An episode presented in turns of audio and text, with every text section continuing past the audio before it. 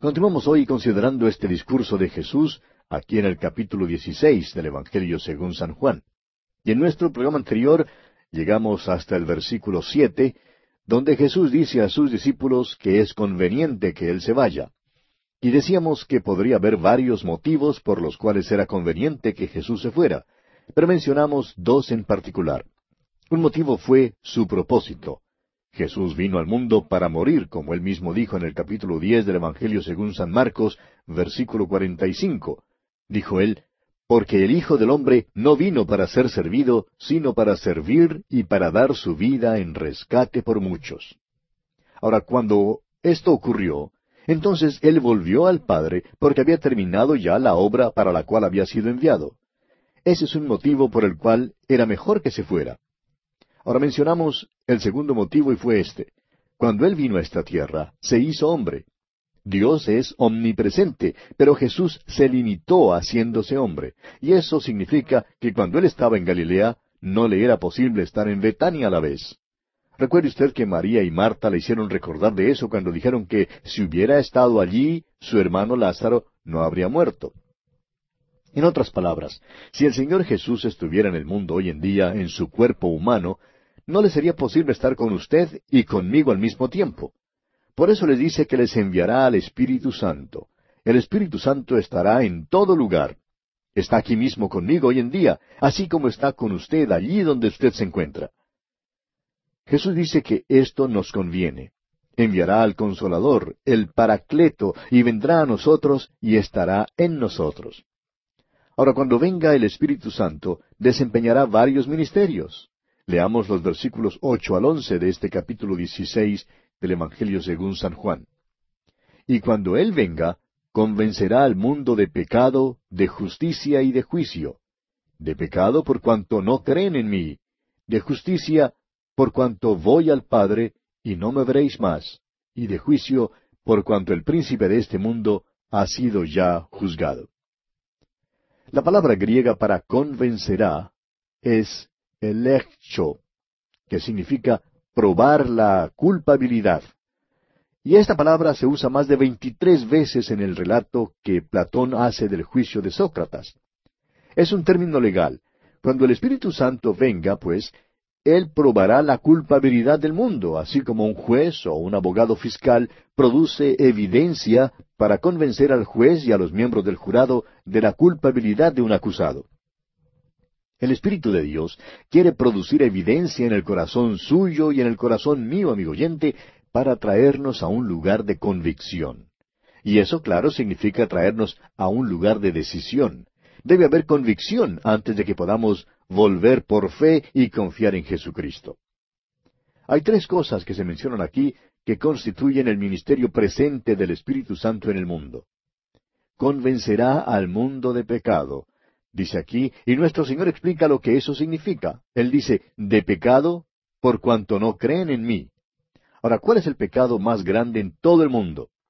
¿El asesinato? No, Señor. ¿Quiénes son los pecadores más grandes en esta era? Ya hemos visto algunos perversos, ¿verdad? Toda edad ha tenido sus hombres malvados. Bueno, ¿quién es el pecador más grande hoy en día? Queremos decirle, amigo oyente, con mucho cuidado lo siguiente. Es posible que usted sea el peor pecador que vive hoy. Es posible que no le consideren malo y es posible que usted cumpla la ley. La pregunta es esta. ¿Ha aceptado a Jesucristo usted como su Salvador personal? Esta es una condición de incredulidad y no hay remedio si rehúsa aceptar a Cristo. Si usted, amigo oyente, no confía en Él, está perdido. Es así de sencillo y así de importante. Esta es una decisión que cada hombre tiene que hacer. El hombre hoy en día, quienquiera que sea, si rechaza a Jesucristo, delante de Dios es el pecador más grande. Recuerde usted que Jesús dijo allá en el capítulo quince, versículo veintidós de este Evangelio de Juan, si yo no hubiera venido ni les hubiera hablado, no tendrían pecado, pero ahora no tienen excusa por su pecado. Amigo oyente, todos los que han escuchado el Evangelio son responsables de su decisión en cuanto a Jesucristo. Rechazar a Jesucristo es un pecado. En segundo lugar, dice el Señor que el Espíritu Santo convencerá al mundo de justicia. Allá en el capítulo cuatro de su carta a los Romanos, versículo veinticinco, el apóstol Pablo dice que Jesucristo fue entregado por nuestras transgresiones y resucitado para nuestra justificación. Jesucristo volvió al Padre porque había terminado su obra aquí. Cuando murió en la cruz, murió una muerte de juicio. Llevó mi culpa y la culpa suya y murió en nuestro lugar. Fue entregado por nuestra transgresión, pero fue levantado para nuestra justificación no tan solo han sido restados nuestros pecados, sino que también su justicia nos ha sido sumada. Eso es de suma importancia porque usted y yo necesitamos justicia. No es suficiente tener los pecados perdonados. No podemos pararnos en la presencia de Dios si no somos nada más que unos criminales perdonados. Para poder pararnos en la presencia de Dios, amigo oyente, necesitamos justicia. El apóstol Pablo dice allá en su carta a los Filipenses capítulo tres versículos ocho y nueve para ganar a Cristo y ser hallado en Él, no teniendo mi propia justicia, que es por la ley, sino la que es por la fe de Cristo, la justicia que es de Dios por la fe. Él no solamente resta nuestro pecado, sino que también suma su justicia. Si hemos de tener alguna posición delante de Dios, debemos estar en Cristo y Él es nuestra justicia. ¿O tenemos tanto derecho en el cielo como tiene Cristo mismo? ¿O no tenemos ningún derecho de estar allí de ninguna manera? Él fue entregado por nuestras transgresiones y levantado para nuestra justificación, es decir, para nuestra justicia. Ahora, en tercer lugar, dice el Señor que el Espíritu Santo convencerá al mundo de juicio. ¿Significa esto que el juicio viene algún día? Según nos dice este versículo, la respuesta es no. El príncipe de este mundo, Satanás, ya ha sido juzgado. Es difícil para muchos creyentes comprender que vivimos en un mundo ya juzgado. Uno oye decir a muchos que se arriesgarán, se portan como si todavía fueran a ser juzgados. Amigo oyente, esto no es así. Dios ya ha declarado que usted es un pecador perdido y ya le ha juzgado. Allá en la carta a los Romanos, capítulo seis, versículo veintitrés, el apóstol Pablo dice, Porque la paga del pecado es muerte, mas la dádiva de Dios es vida eterna en Cristo Jesús, Señor nuestro. Vivimos en un mundo que ya ha sido juzgado, y es como el hombre que está en capilla, esperando la ejecución. El fallo contra todos nosotros es condenado, porque todas nuestras justicias son como trapos de inmundicia delante de Dios. Si nos paramos delante de Dios en nuestros trapos de inmundicia, tendremos vergüenza y vamos a ver cuán culpables somos. Recuerde usted que el apóstol Pablo razonó con el anciano Félix en cuanto al juicio. Le dijo a Félix que era un pecador perdido, y esto le asustó. Y amigo oyente, a muchas personas hoy en día no les gusta oír eso, y se ofenden mucho por eso. El mundo perdido aborrece muchas cosas en cuanto a Dios. Por ejemplo, su omnipotencia y su dirección del universo. No les gusta que Dios sea quien permanece en control. No les gusta que Dios salve por la gracia y que el hombre ya ha sido declarado perdido. El príncipe de este mundo ha sido ya juzgado. El mundo ya ha sido juzgado. Es solamente el creyente en Jesucristo el que no es juzgado porque Jesucristo tomó el juicio en su lugar. Dios no ve al creyente en su trapo de inmundicia, sino en la justicia de Jesucristo. Bien, hay otra obra del Espíritu Santo que se menciona en la segunda carta del apóstol Pablo a los tesalonicenses, capítulo dos, versículos cinco al siete. Dice el apóstol Pablo, ¿No os acordáis que cuando yo estaba todavía con vosotros os decía esto?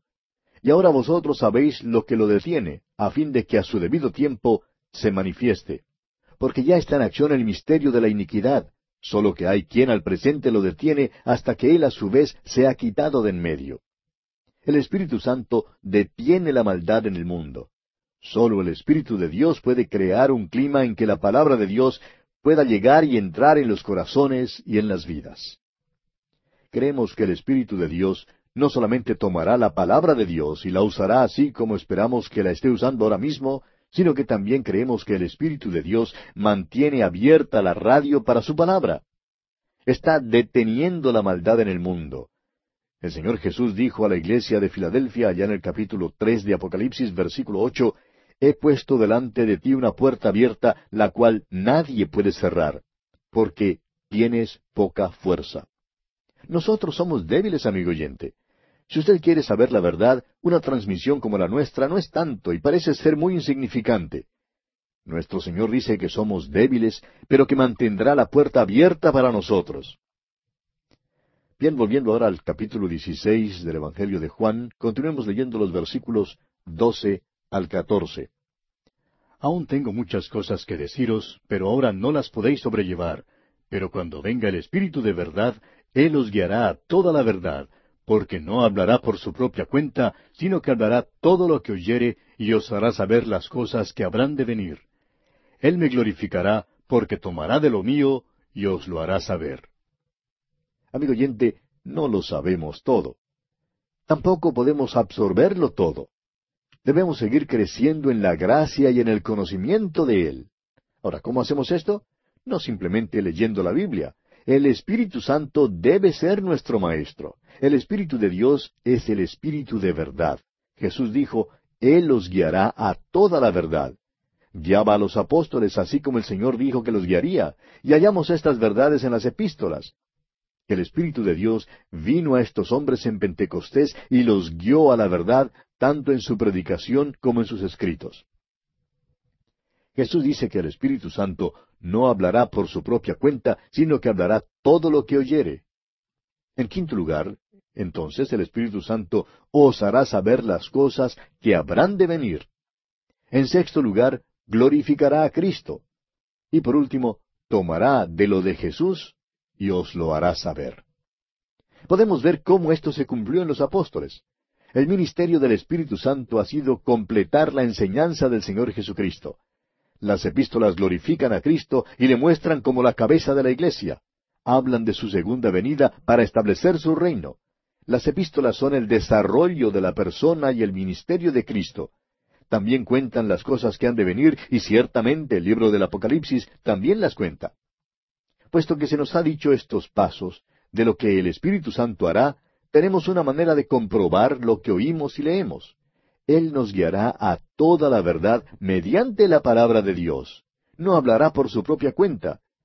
Si usted asiste a una reunión donde hablan constantemente acerca del Espíritu Santo y el avivamiento del Espíritu Santo y de lo que el Espíritu Santo hace y cómo está obrando en su grupo, entonces, amigo oyente, usted puede saber que no es el Espíritu Santo el que está obrando. ¿Por qué no? dice usted. Porque Jesús dijo que el Espíritu Santo no hablaría por su propia cuenta.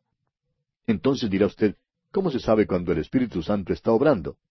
Bien, el Espíritu Santo está obrando cuando glorifica a Cristo. Amigo oyente, si usted asiste a una reunión o a un estudio bíblico y de repente recibe un vistazo del Señor Jesucristo y llega a ser maravilloso para usted, esa es la obra del Espíritu Santo. Se esconde a sí mismo y revela a Cristo.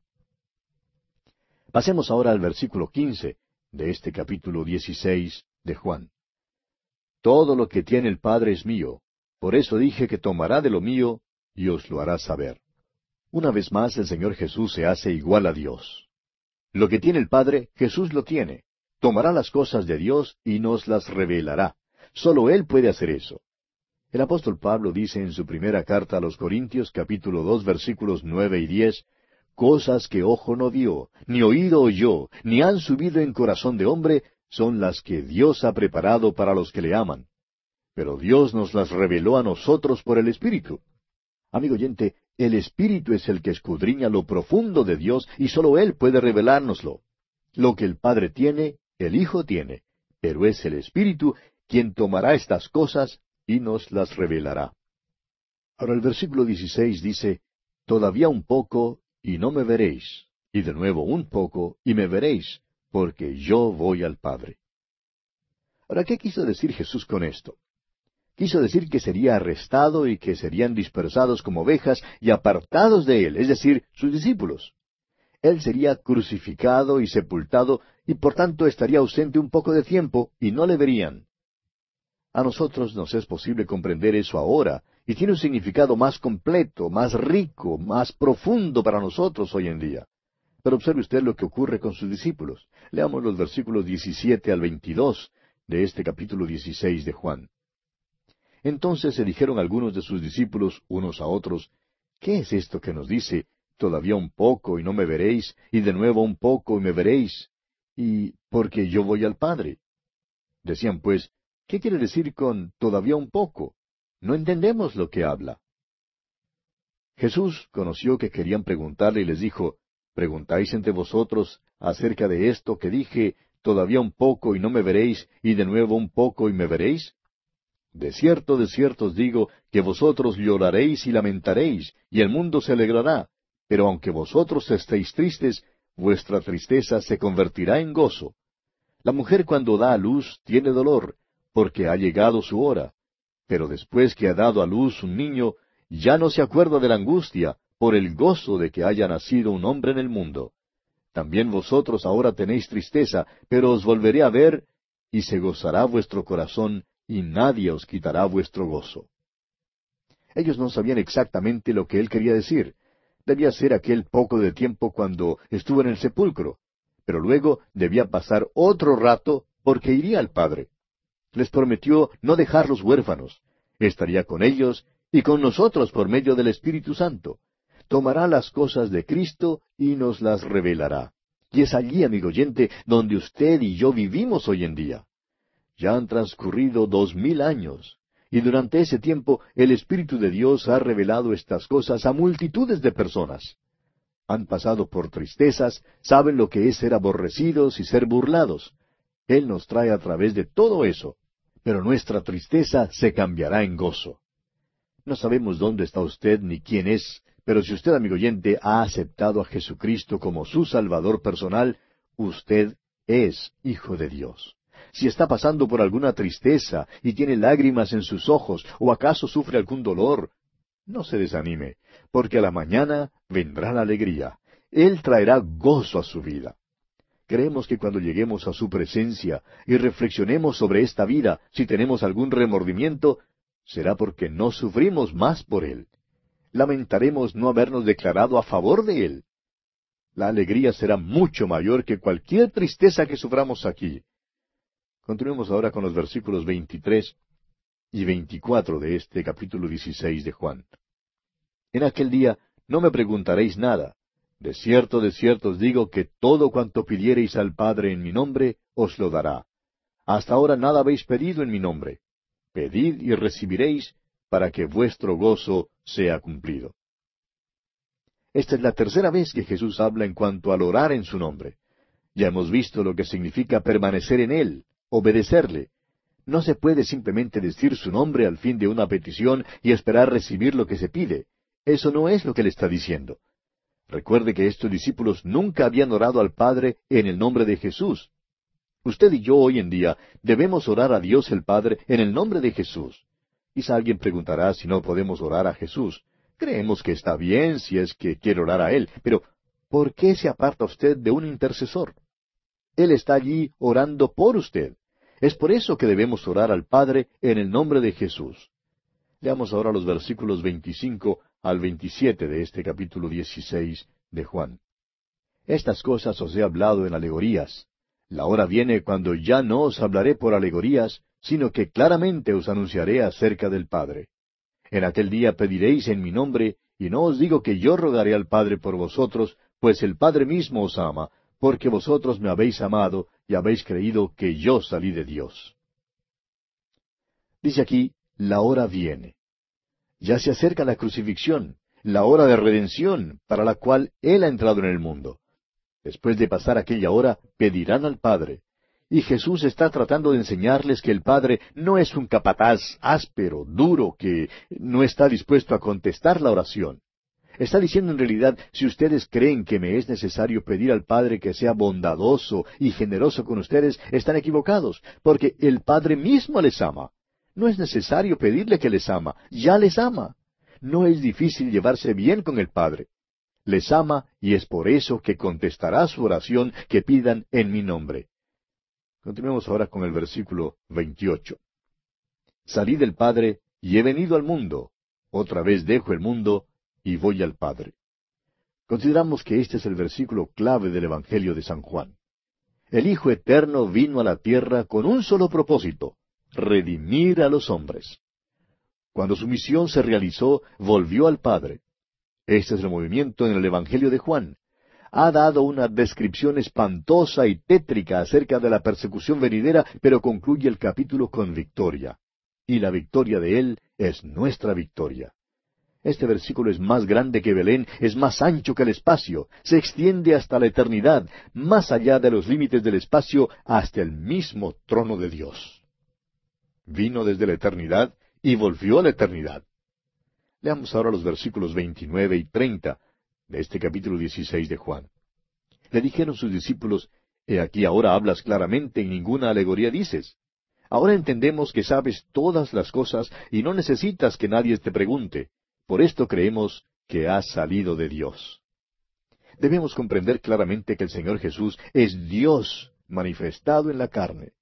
Los discípulos llegan ahora al punto del convencimiento. Están convencidos de los hechos. Han visto que Él ha venido del Padre y que ha venido al mundo. Él es el Mesías, el Salvador que alega ser. Todavía no comprenden el trance de la muerte por el cual debe pasar y luego la puerta de la resurrección y de la ascensión para volver a la gloria del Padre. Todavía no lo comprenden. Pero en realidad, amigo oyente, ¿hasta qué punto lo comprendemos nosotros? Veamos ahora los versículos finales, versículos 31 al 33 de este capítulo 16 de Juan. Jesús les respondió, ¿Ahora creéis? He aquí la hora viene y ha venido ya en que seréis esparcidos cada uno por su lado, y me dejaréis solo. Mas no estoy solo porque el Padre está conmigo. Estas cosas os he hablado para que en mí tengáis paz. En el mundo tendréis aflicción, pero confiad, yo he vencido al mundo. La hora venía cuando todos estos hombres se dispersarían. Le abandonarían, pero aún así, él no estaba solo, dice él, porque el Padre está conmigo. Como lo dice el apóstol Pablo en su segunda carta a los Corintios, capítulo cinco, verso diecinueve, esa es una gran verdad. Y también es igualmente cierto que en la cruz Jesús clamó a gran voz diciendo, Dios mío, Dios mío, ¿por qué me has desamparado? Esa es una cita del Salmo 22. Y allí da su contestación, Pero tú eres santo, tú que habitas entre las alabanzas de Israel. Amigo oyente, Jesucristo fue hecho pecado por nosotros, y hubo una rasgadura de la deidad, así como hubo también la rasgadura del velo del templo. Sin embargo, en aquel mismo momento Dios estaba en Cristo reconciliando consigo al mundo. Este es un misterio que la mente humana no puede realmente comprender. Y vamos a detenernos aquí, amigo oyente, porque nuestro tiempo ha llegado ya a su fin. Continuaremos Dios mediante en nuestro próximo programa.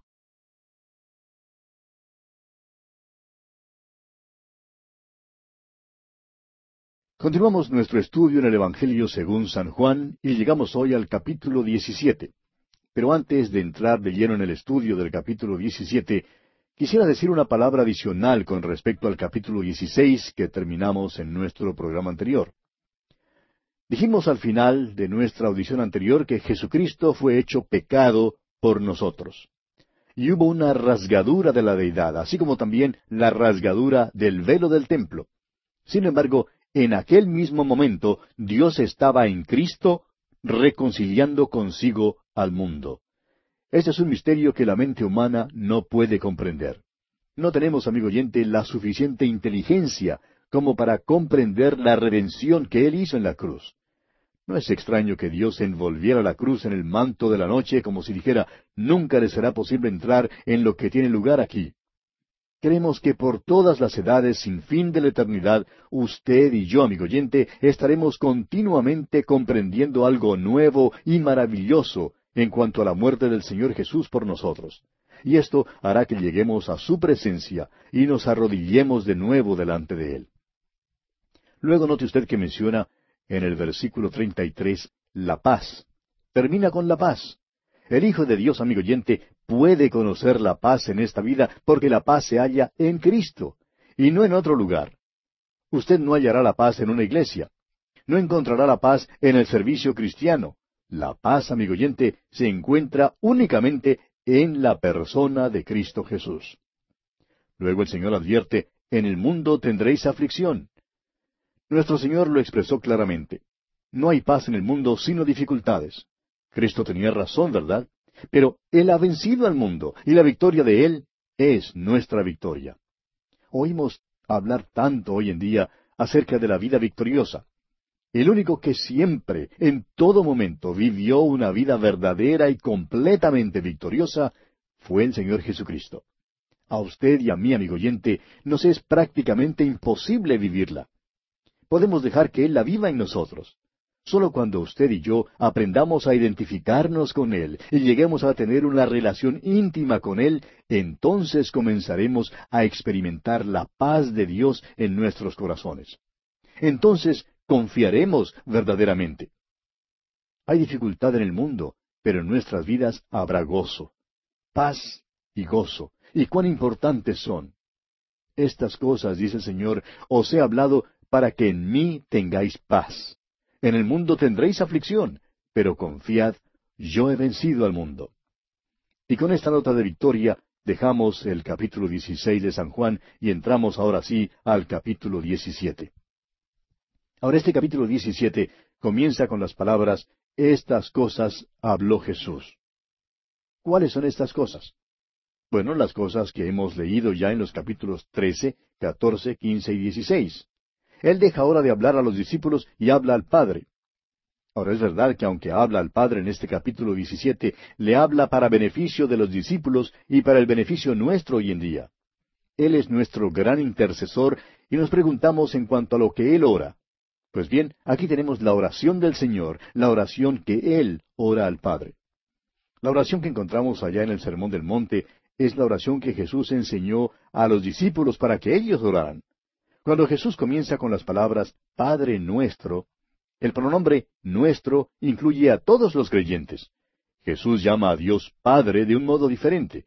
Después de su resurrección, dijo a María allá en Juan 20:17, Aún no he subido a mi Padre, mas ve a mis hermanos y diles, Subo a mi Padre y a vuestro Padre, a mi Dios y a vuestro Dios. En otras palabras, todavía no he subido al Padre tuyo, tuyo por el renacimiento, y a mi Padre, es decir, mío, a causa de mi posición en la Trinidad. Jesús tampoco pediría perdónanos nuestras deudas, es decir, nuestros pecados, porque Él nunca pecó, y por tanto no podía orar esta oración para sí mismo. De igual manera, ni a usted ni a mí nos es posible orar esta oración que se encuentra aquí en este capítulo 17 de Juan. Esta es la oración de Él. Hemos llegado pues a uno de los capítulos más extraordinarios en toda la Biblia. Es la oración más larga que encontramos en la Biblia. Usted pasaría solamente unos tres minutos en leerla. Creemos que ese es un buen indicio en cuanto a la duración de la oración, y deseamos hablarle muy claro, amigo oyente. Creemos que las breves oraciones son más efectivas que esas largas divagaciones que escuchamos orar muchas veces. No es extraño que los cultos de oración parezcan tan muertos como cualquier ave ya extinta. El discurso del aposento alto es como subir una escalera o como subir un monte culminando en esta oración. Y nos gustaría citar de otros hombres que han expresado algo en cuanto a este gran capítulo 17 del Evangelio según San Juan. Matthew Henry, por ejemplo, dijo, es la oración más extraordinaria, la cual sigue al discurso más completo y consolador que jamás haya sido expresado en la tierra. Por su parte, Martín Lutero dijo, en verdad, esta oración es sobremanera conmovedora y sincera.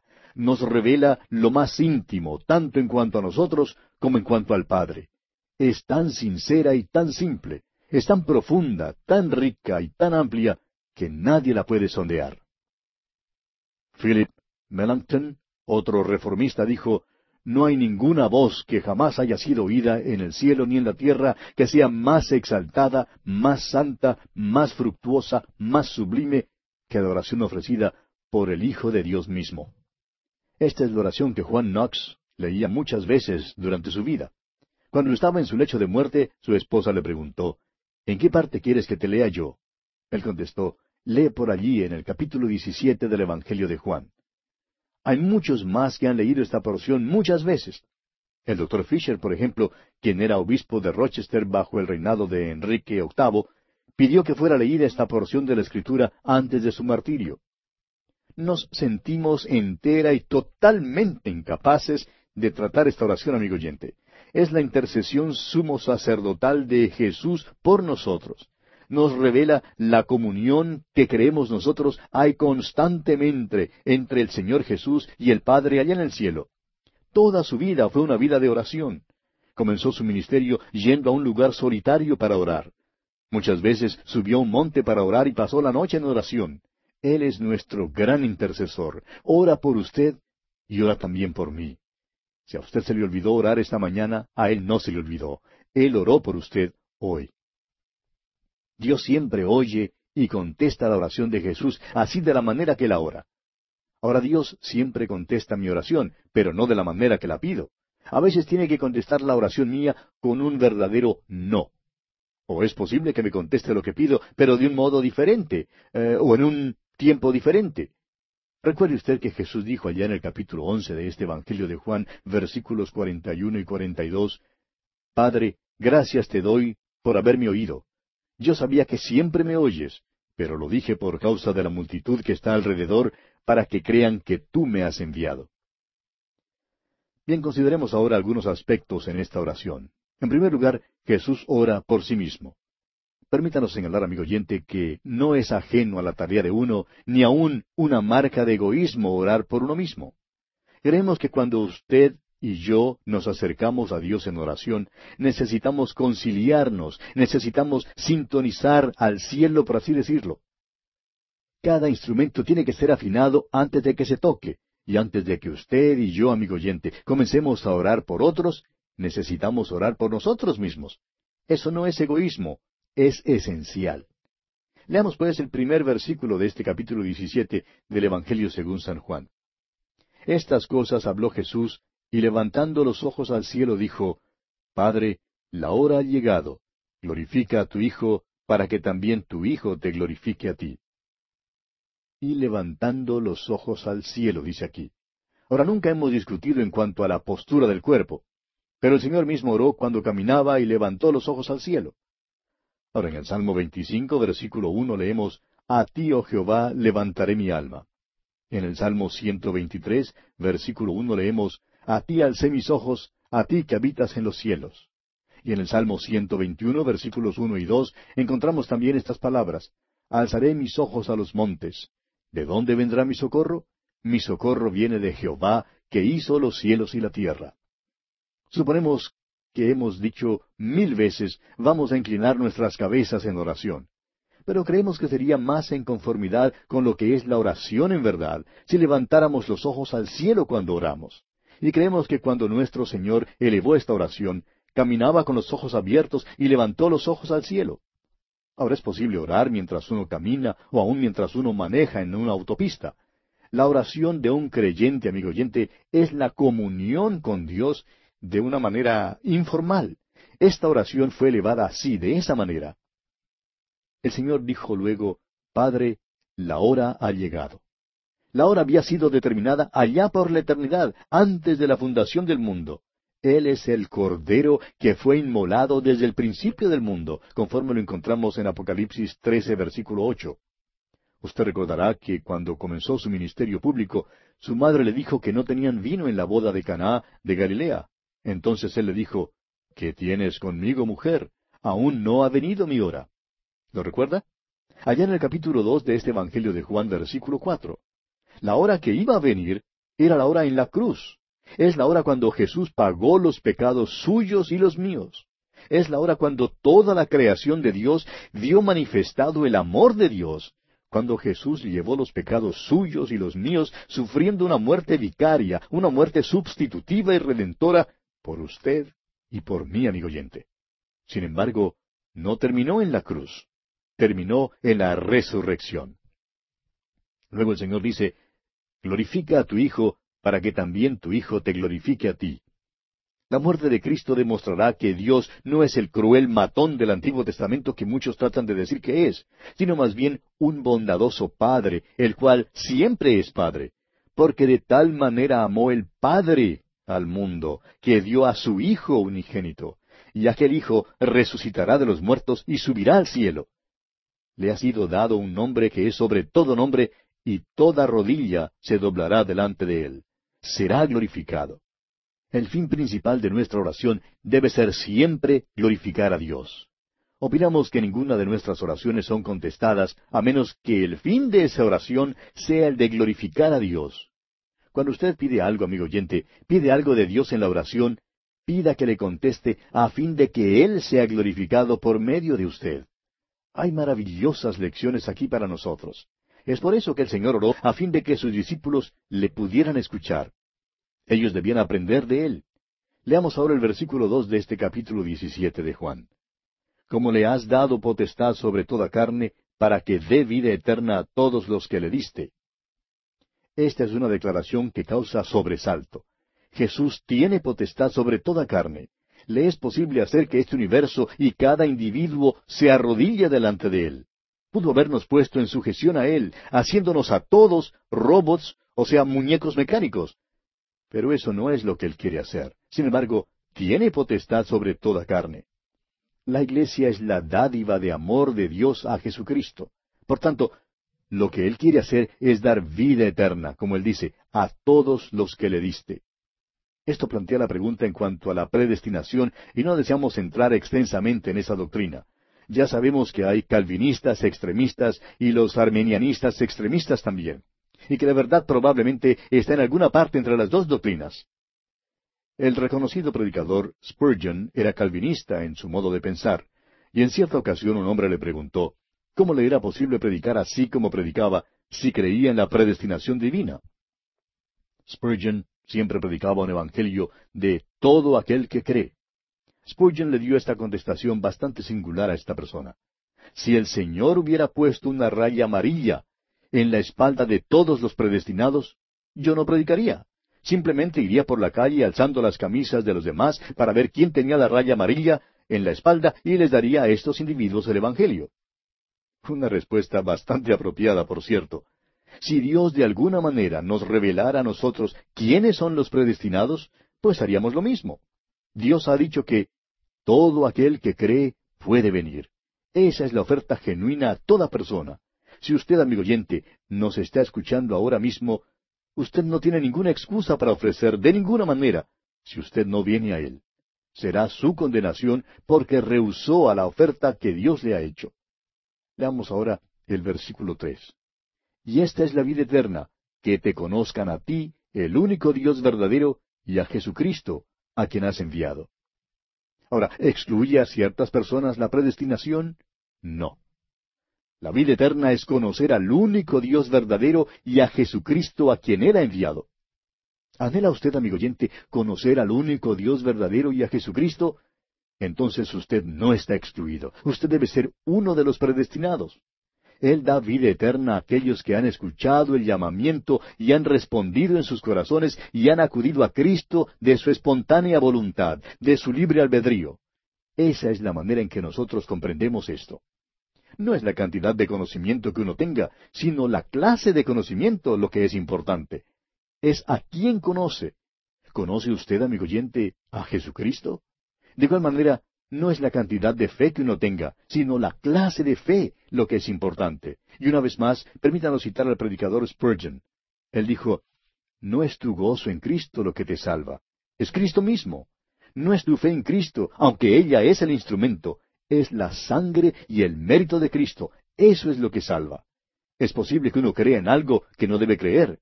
Es el objeto de la fe lo que es importante. El Señor dice luego, Y esta es la vida eterna, que te conozcan a ti, el único Dios verdadero, y a Jesucristo. Ahora la fe viene por el oír, el oír la palabra de Dios. ¿Qué dice la palabra de Dios? El Evangelio es que Jesucristo murió por nuestros pecados, fue sepultado y resucitó. Esos son los hechos. Nuestro conocimiento de los hechos y nuestra respuesta aceptante de esos hechos es la fe. La fe es confiar en Cristo como nuestro propio Salvador. La vida eterna es conocer a Dios y conocer a Jesucristo. Jesús es su nombre como Salvador y Cristo es su nombre como Mesías, el Rey de Israel. Conocerle significa crecer en la gracia y en el conocimiento de Cristo. Cuando seguimos en el conocimiento del Señor Jesucristo, llegamos al lugar de seguridad. Cualquiera que no tenga la seguridad de su salvación, o bien no es salvo, o simplemente es un bebé en Cristo necesita seguir hasta el lugar donde sepa que es salvo. La vida eterna es conocer al único Dios verdadero y conocer a Jesucristo. Es por eso que el estudio de la palabra de Dios es tan importante. Tantos hermanos no están seguros de que son salvos simplemente porque no estudian a fondo la palabra de Dios. Bien, leamos ahora el versículo cuatro de este capítulo diecisiete del Evangelio de Juan. Yo te he glorificado en la tierra, he acabado la obra que me diste que hiciese. El Señor Jesús está entregando su informe final al Padre. Todavía no ha muerto en la cruz, pero en cuanto a Dios, habla de las cosas que no son como si fueran. El tiempo futuro para Dios es tan exacto como el tiempo pasado. Y nuestro Señor va a la cruz para morir, para luego resucitar. En la cruz Él dijo, consumado es. Y eso quiere decir que nuestra redención fue consumada. Ha hecho todo lo que era necesario hacer.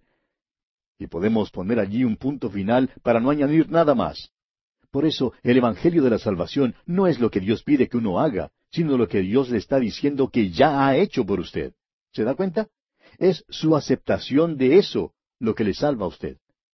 Ahora el versículo cinco de este capítulo diecisiete de Juan dice Ahora pues, Padre, glorifícame tú al lado tuyo con aquella gloria que tuve contigo antes que el mundo fuese. En el capítulo dos de la carta a los Filipenses, el apóstol Pablo habla de Jesús despojándose. Y algunos tratan de enseñar que Jesús se despojó de su deidad. Juan lo expresa con toda claridad que el verbo fue hecho carne. Aquel bebecito en la falda de María es Dios, y bien pudo haber mandado que este universo no tuviera existencia. Él no era simplemente 99.9% Dios. Era y es ciento por ciento Dios. Entonces, ¿de qué se despojó? Se despojó de sus prerrogativas de la deidad. Puso a un lado su gloria. En el tiempo de la Navidad hacemos mucho caso de los pastores y de los ángeles y de los magos que vinieron a ver al bebé. Amigo oyente, no debió haber sido así. Él es el Señor de la gloria y toda la creación debiera haber estado allí. Todo ser humano en la faz de la tierra debiera haber estado allí. Cuando un gran líder político muere, mucha gente viene de todas partes del país y aún desde todas partes del mundo para asistir a su funeral. Y todo el mundo debiera haber estado en el nacimiento del Señor de la Gloria cuando vino a la tierra. Pudo haber demandado tal homenaje, pero dejó a un lado su gloria ahora está listo para volver al cielo, para volver a la gloria. El siguiente aspecto que encontramos en esta oración de Jesús es que Jesús ora por los suyos. Leamos el versículo seis de este capítulo diecisiete del Evangelio según San Juan. He manifestado tu nombre a los hombres que del mundo me diste, tuyos eran y me los diste, y han guardado tu palabra. Ahora fíjese usted en esto. En el versículo dos encontramos esta expresión, a todos los que le diste. Aquí en el versículo seis leemos, a los hombres que del mundo me diste, y me los diste. Luego en el versículo nueve leemos, por los que me diste. En el versículo once encontramos las palabras, a los que me has dado. Y en el versículo doce leemos, a los que me diste. Ya nos encontramos una vez más en la gran doctrina de la predestinación. Jesús habló con el Padre en cuanto a ella. Fue una conversación privada, pero él quiso que los discípulos la oyeran y supieran de ella no sabemos tanto en cuanto a la predestinación, es decir, no tanto como quizá debiéramos saber. Hemos leído algunos comentarios de algunos hombres y parece que ellos tampoco saben mucho en cuanto a ella. Creemos que se trata del lado de Dios, y hay muchas cosas que Dios sabe, las cuales nosotros no sabemos. Es maravilloso poder escuchar esta oración y saber que Jesús está a la diestra del Padre, hablando al Padre en cuanto a nosotros. El Señor Jesús ha hablado hoy con el Padre en cuanto a usted, amigo oyente, si es que usted es uno de los suyos. Hay una relación mística entre el Señor Jesús y los suyos. Pertenecen al Padre y fueron dados a Jesucristo. No nos es posible sondear su significado. Y bien, vamos a detenernos por esta ocasión porque nuestro tiempo una vez más ha tocado a su fin. Continuaremos la consideración de este importante asunto en nuestro próximo programa.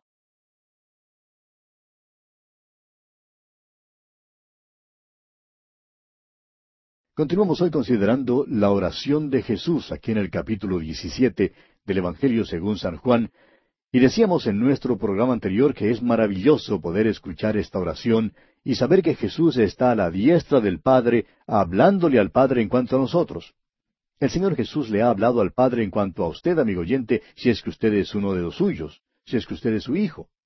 Hay una relación mística entre el Señor Jesús y los suyos. Pertenecen al Padre y fueron dados a Jesucristo. Ahora no nos es posible sondear su significado.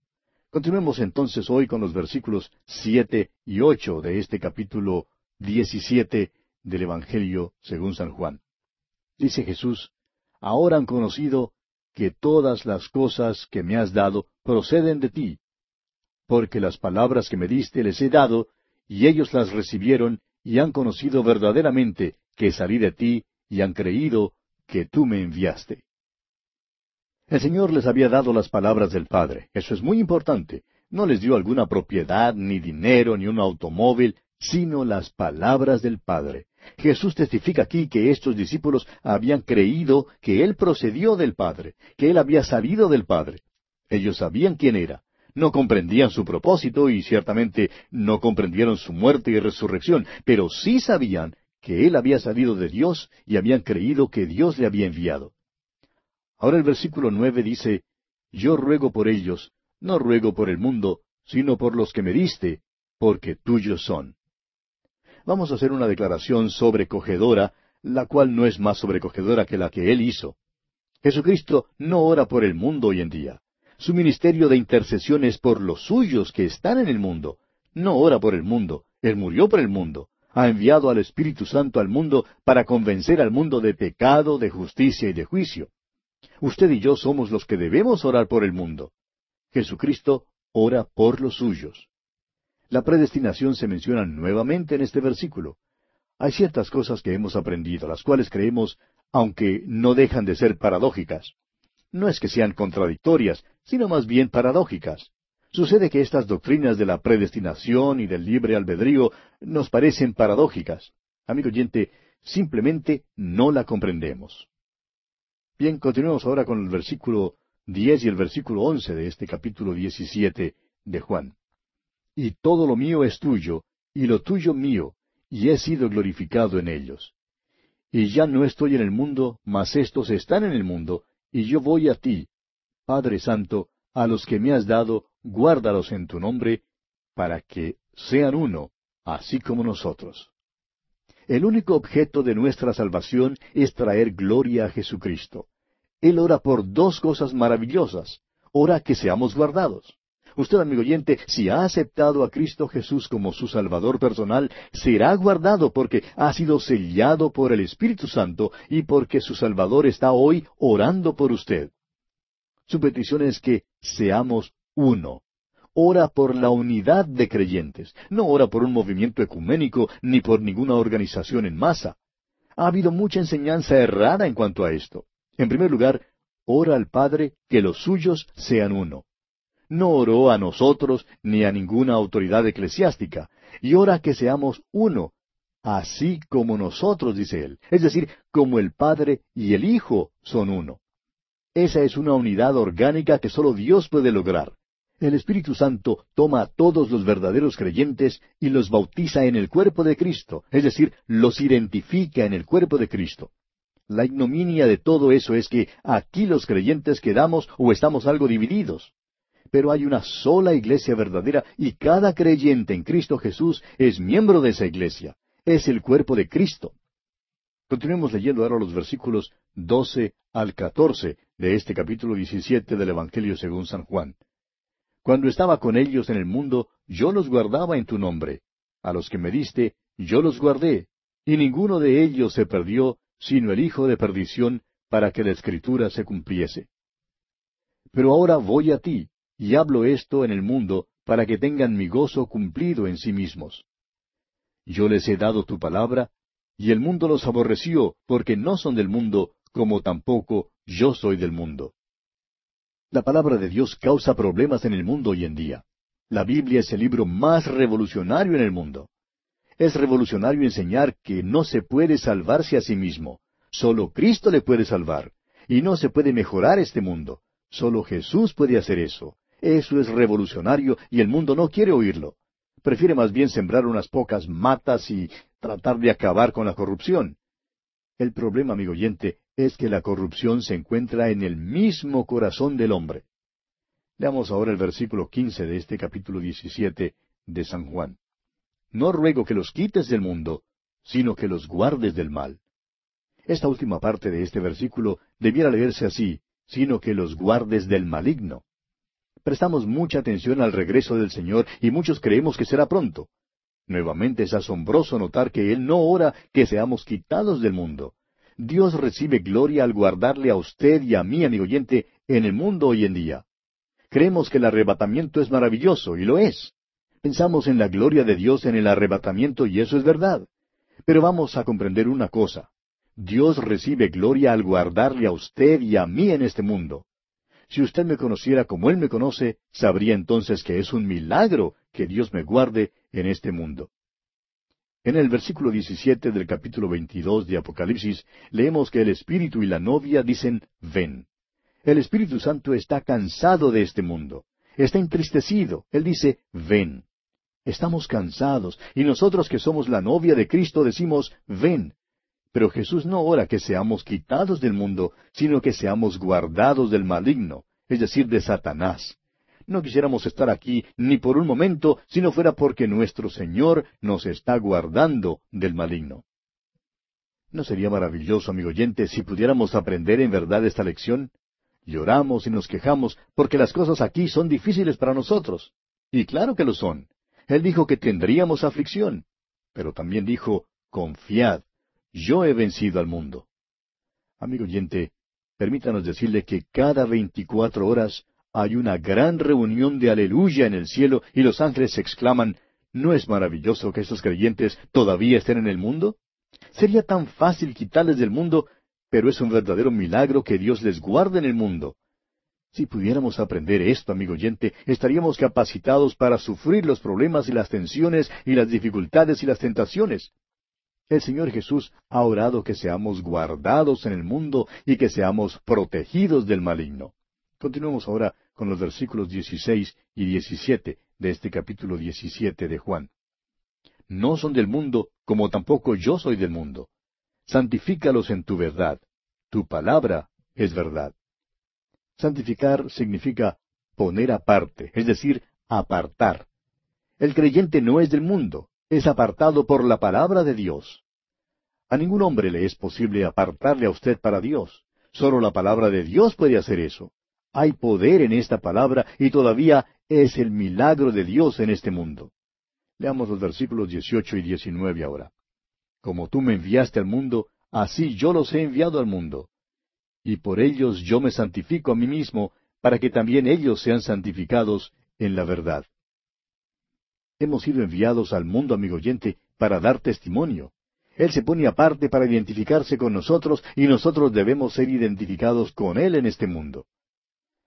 Y pasamos ahora a considerar el tercer aspecto en la oración de Jesús, y es Jesús ora por su iglesia. Leamos los versículos veinte y veintiuno de este capítulo diecisiete de Juan.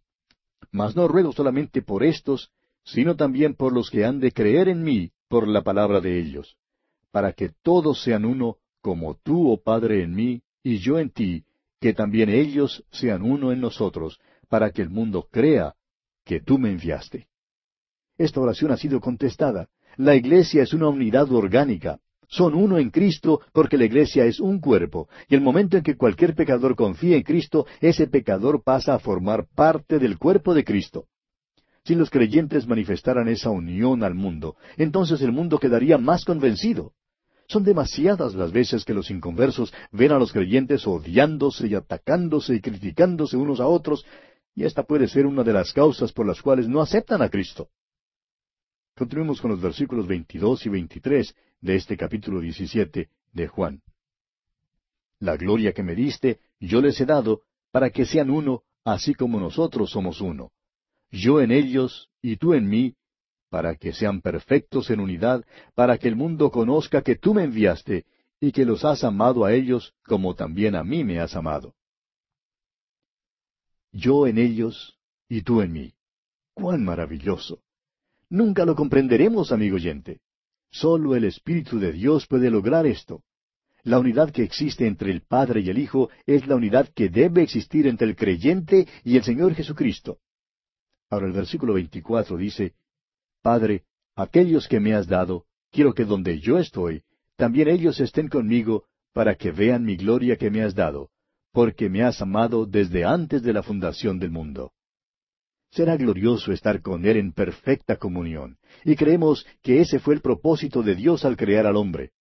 Hay otras criaturas en el universo y en la tierra, pero Dios hizo al hombre una criatura con la cual pudiera gozarse en comunión. El cielo va a ser maravilloso, amigo oyente, y será importante que todas sus ovejas estén allí con Él. Cada uno tendrá una contribución que hacer. Ver la gloria del Señor Jesús será el regocijo del creyente. Moisés pidió ver la gloria de Dios. Felipe pidió ver al Padre. A veces recibimos un vistazo de su gloria en el arco iris o en la puesta del sol, pero piense usted lo que será cuando lleguemos a su presencia misma y veamos su gloria. Esa es la meta hacia la cual proseguimos. Cuán maravilloso es saber que el Padre nos ama. Y Jesús dice aquí nos ama como ha amado a Jesucristo mismo. Ahora los versículos 25 y 26 dicen, Padre justo, el mundo no te ha conocido, pero yo te he conocido y éstos han conocido que tú me enviaste. Y les he dado a conocer tu nombre, y lo daré a conocer aún, para que el amor con que me has amado esté en ellos, y yo en ellos. El hecho de que fue enviado del Padre realmente comprende toda su misión de redención. Ellos saben que el Padre le ha enviado, y el propósito fue para morir. Jesús ora que nosotros conozcamos el motivo por el cual Él vino. Y por último, Jesús ora que su amor esté en nuestros corazones y en nuestras vidas. Hablamos tanto en cuanto a la gracia y en cuanto a la fe, y con razón. Sin embargo, el gran deseo del corazón de Jesús es que su amor sea manifestado en las vidas de aquellos que Él ha redimido. Eso debe hacer que nos arrodillemos delante de Él. Amigo oyente, ¿cuánto amor de Cristo es manifestado en usted? Como repaso ahora, permítanos mencionar las cosas que esta oración revela en cuanto a los creyentes y al mundo. En primer lugar, los creyentes han sido tomados del mundo y dados a Cristo, según el versículo seis. En segundo lugar, han sido dejados en el mundo, según el versículo once. En tercer lugar, no son del mundo, según el versículo catorce. Según el mismo versículo catorce, los creyentes son aborrecidos por el mundo. En quinto lugar, son guardados del maligno, de acuerdo al versículo quince. El sexto lugar, el creyente es enviado al mundo, según lo vemos en el versículo dieciocho. Y en séptimo lugar, los creyentes deben manifestar unidad delante del mundo, de acuerdo con el versículo veintitrés. También quisiéramos dar una lista de las peticiones de Cristo por los suyos. Fíjese usted, en primer lugar, preservación, conforme al versículo once. En segundo lugar, gozo y plenitud del Espíritu Santo, según el versículo 13. En tercer lugar, liberación del maligno, según el versículo 15. En cuarto lugar, apartados. Santifícalos, dice él en el versículo 17. En quinto lugar, unidad. Él dice, para que todos sean uno, según el versículo 21. En sexto lugar, comunión. Él dice, que ellos estén conmigo, según leemos en el versículo 24. Y en séptimo lugar, regocijo, para que vean mi gloria, dice él, según leemos en el versículo 24. El Señor Jesucristo es nuestro gran sumo sacerdote. Esta es la gran verdad de la epístola a los Hebreos. El sumo sacerdote tenía vestidos hermosos y relumbrantes, y en los hombros llevaba dos piedras de ónice con los nombres de las tribus de Israel grabados en ellas, seis en cada hombro, las llevaba en sus hombros, en otras palabras, puede salvar perpetuamente. Nuestro gran sumo sacerdote nos lleva en sus hombros. El sumo sacerdote tenía un pectoral que contenía doce joyas bellas, cuatro en una hilera, tres hileras al pecho. Sobre cada joya estaba el nombre de una tribu de Israel. Nuestro gran sumo sacerdote nos lleva en su corazón, nos lleva en sus hombros, lo cual habla de su poder, nos lleva en su corazón, lo cual nos habla de su amor, o sea que nuestro gran sumo sacerdote es poderoso y nos ama. Y así, amigo oyente, terminamos nuestro estudio de la oración de Jesús aquí en el capítulo 17 del Evangelio según San Juan. Llegamos ahora al capítulo 18. Ya hemos concluido el discurso del aposento alto que principió en el capítulo 13 de este Evangelio de Juan, continuando hasta el capítulo 17. Y como vimos ya, culminó con esta maravillosa oración del Señor Jesús. Agustín hizo la siguiente declaración en cuanto al discurso. Dijo él, respecto a las palabras es el más fácil, pero respecto a las ideas es el más profundo. Y sin duda alguna, esa es una declaración verdadera o valedera. Llegamos ahora a la quinta división de este Evangelio según San Juan. Se relaciona con el testimonio de Jesús al mundo e incluye los capítulos 18 hasta el 20. Nos encontramos en los últimos días de la vida de nuestro Señor Jesucristo. Tenemos en este capítulo que le arrestan y le llevan ante el sumo sacerdote. La presentación de Juan aquí es diferente a la de los otros escritores sinópticos, Mateo, Marcos y Lucas. En aquellos tres evangelios, el énfasis está en la humanidad de Cristo y en su naturaleza humana. El énfasis está en los sufrimientos del Salvador. En aquellos evangelios, al acercarse a Jerusalén, Él dice que va allí para morir y menciona la muerte su tratamiento, su abuso en manos de los gentiles y luego su resurrección corporal. En el Evangelio de Juan, el énfasis está en la deidad del Señor Jesucristo. Él es el Dios hombre en este Evangelio y el énfasis aquí es en su gloria. En su arresto, su muerte y su resurrección veremos su gloria. Y el énfasis es que volverá al Padre. Recuerde usted que declaró varias veces en su discurso que volvería al Padre. Y esto está de acuerdo con el énfasis en su gloria. Comencemos pues considerando el arresto y el juicio de Jesús. Leamos el primer versículo de este capítulo 18 del Evangelio según San Juan. Habiendo dicho Jesús estas cosas, salió con sus discípulos al otro lado del torrente de Cedrón, donde había un huerto en el cual entró con sus discípulos. Deseamos mencionar que en estos pasajes hallaremos una mezcla de su majestad y su mansedumbre. Parece que pasaba sus noches bajo el cielo claro, Ahora, ¿por qué salió de Jerusalén y cruzó el torrente de Cedrón? Bueno, al parecer tenía la costumbre de ir allí. Ahora el versículo dos de este capítulo dieciocho nos dice, y también Judas, el que le entregaba, conocía aquel lugar, porque muchas veces Jesús se había reunido allí con sus discípulos. El evangelista Lucas nos dice en el capítulo veintiuno de su Evangelio, versículo treinta y siete, y enseñaba de día en el templo, y de noche saliendo, se estaba en el monte que se llama de los olivos. Y una vez más en el capítulo 22, el mismo evangelista Lucas nos dice en el versículo 39, y saliendo se fue, como solía, al monte de los olivos, y sus discípulos también le siguieron. Para poder llegar al monte de los olivos, tenía que cruzar el torrente de Cedrón. ¿Recuerda usted allá en el capítulo 15 del segundo libro de Samuel, cuando David había sido traicionado por Aitofel, un hombre que él creía ser amigo? Su propio hijo Absalón encabezó una rebelión contra él, y él también fue al otro lado del torrente de Cedrón. Ahora usted recordará que Judas ya había hecho su contrato para traicionar a nuestro Señor cuando Jesús salió al otro lado del torrente. Según lo que sabemos, Jesús nunca pasó ni una noche en la ciudad de Jerusalén, en la ciudad amurallada. En la última semana de su vida fue a Betania y se quedó con sus amigos aún en esta última noche salió de la ciudad amurallada para ir al lugar llamado el huerto de Getsemaní. Ahora sale de este lugar solitario para dar a sus enemigos la oportunidad de prenderle. Ellos querían prenderle, pero tenían miedo del pueblo, y por tanto no se atrevieron a prenderle en el templo ni en las calles de Jerusalén. Ahora note usted que Juan no incluye la agonía en el huerto. Juan no registra su sufrimiento extremo, sino que más bien habla de su gloria pone el énfasis en la deidad de Cristo, mientras que los otros evangelios acentúan su humanidad. Notará usted también que Jesús no se opone al arresto. Es el Cordero de Dios que no ofrece ninguna oposición. Como dice el profeta Isaías en el capítulo 53 de su profecía, versículo 7, y como oveja delante de sus trasquiladores, enmudeció y no abrió su boca. La majestuosidad de su persona en este tiempo es categóricamente dominante. Recuerde usted que en previos casos, cuando los enemigos del Señor Jesús trataron de prenderle, Él se escondió. Creemos que simplemente desapareció de una manera milagrosa. Ahora se revela para que le prendan. Y es muy importante que notemos esto. Veamos ahora el versículo tres de este capítulo dieciocho de Juan. Judas, pues, tomando una compañía de soldados y alguaciles de los principales sacerdotes y de los fariseos, fue allí con linternas y antorchas y con armas. El evangelista Lucas nos informa en el capítulo 22 de su Evangelio, versículo 52, que él dijo, ¿Como contra un ladrón habéis salido con espadas y palos? Dice que una compañía de soldados fue allí.